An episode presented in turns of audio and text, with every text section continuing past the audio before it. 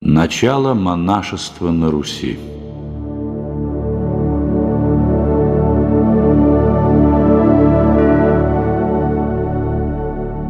Начало монашества на Руси было положено еще князем Владимиром. При нем черницы и черницы, так называли тех, кто принимал монашество и облекался в черные одежды, селились около построенных храмов, образуя небольшие безымянные монастыри – при его сыне Ярославе Мудром начали строить отдельно стоящие именные монастыри. В основном их возводили князья или бояре в честь своих небесных покровителей.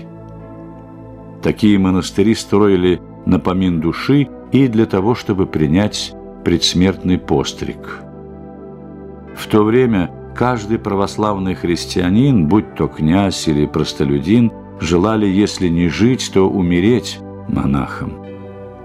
Однако, как замечает летописец, эти монастыри были поставлены от богатства, а не слезами, молитвой и постом. Первыми, кто основал монастырь своими трудами и подвигами, были преподобные Антоний и Феодосий Печерские. Именно они – справедливо считаются основателями русского монашества, несмотря на то, что и до них на Руси монашество существовало уже более полувека.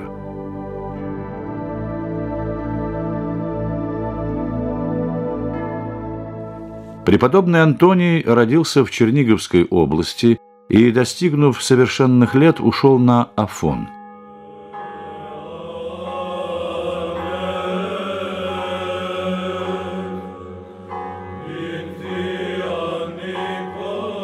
Там, приняв постриг, он стал жить отшельником в пещере. Через некоторое время Антоний получает благословение вернуться на Русь и там насадить иночество.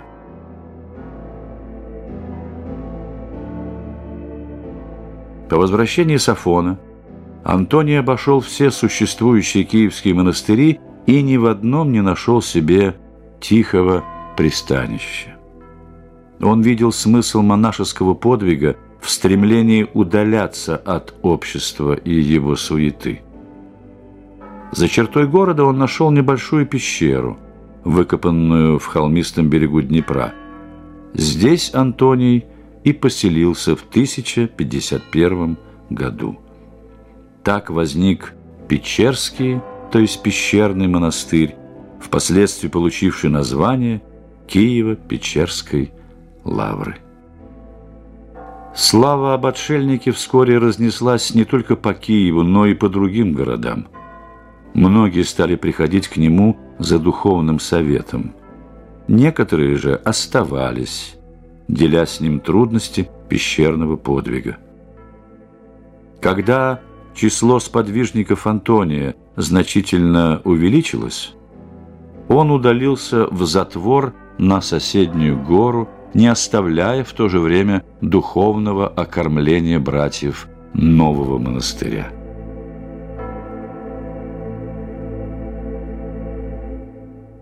Одним из первых учеников преподобного Антония был Феодосий. Вскоре после удаления Антония он был избран игуменом. Постепенно Феодосий перенес монастырь из пещер на гору – Пещеры остались для Антония и тех, кто желал затвора. Феодосий же не только не изолировал монастырь от мира, но поставил его в самую тесную связь с ним, предназначая для общественного служения. Феодосий и сам идет в мир. Мы видим его в Киеве на пирах у князя, в гостях у бояр – Духовничество в то время было сильным средством нравственного влияния на общество. Зная это, Феодосий умел соединять со своими посещениями кроткое учительство и христианскую проповедь. Он строит рядом с монастырем богадельню для нуждающихся. Каждую субботу он посылает в город воз с хлебом для заключенных в тюрьмах осуждаемые находили в лице Феодосия справедливого заступника перед князем и судьями. Однажды явилась в Печерский монастырь неправедно осужденная вдова. Встретив Феодосия и не узнав его, она попросила проводить ее к игумену. На вопрос Феодосия «Зачем тебе он нужен? Ведь он человек грешный». Вдова отвечала «Я не знаю этого, но точно знаю, что он многих избавил от печали и напасти – и пришла просить его защиты перед судом. Чрезмерная благотворительность Феодосии вызывала ропот у некоторых иноков, тем более, что сам монастырь оставался порой без куска хлеба. Однако в своих поучениях Феодосий напоминал братьям, что сами они пользуются жертвой мирян, и что платить миру должны не одной только молитвой – но и милостыней. Личный подвиг Феодосия был глубоко сокрыт. Он всегда весел лицом, но под верхней одеждой у него колючая грубая рубаха, власеница. Монах, подошедший ранним утром к его келье, слышит его, молящегося слезно и совершающего земные поклоны. Услышав шум шагов, Феодосий притворяется спящим и отвечает лишь на третий оклик, словно проснувшись от сна. Но больше всего бросается в глаза непрерывность его трудов. Феодосий работает и за себя, и за других. Он всегда готов взяться за топор, чтобы нарубить дров или натаскать воды из колодца. По ночам он мелет жито, для всей братьи. Повару, просившему у него послать кого-нибудь из свободных монахов наколоть дров, он отвечает «Я свободен». Вместе с этим Феодосий кроток и любвеобилен. Он не любит прибегать к наказанию. Его мягкость к покинувшим монастырь изумительна. Он плачет о них – а возвращающихся принимают с радостью. Был один брат, который часто убегал из монастыря и всякий раз, возвращаясь, находил радостную встречу.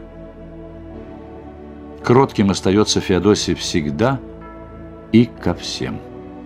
Таков он и к разбойникам, пытающимся ограбить монастырь. Таков он и к слабым инокам. Феодосий вместе со своим учителем Антонием в своей жизни явил русским людям путь новой, святой христианской жизни.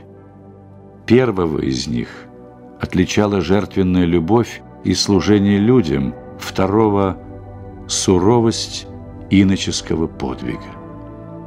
Они создали целую дружину духовных богатырей. Благодаря им русское монашество сразу же начало свой золотой век.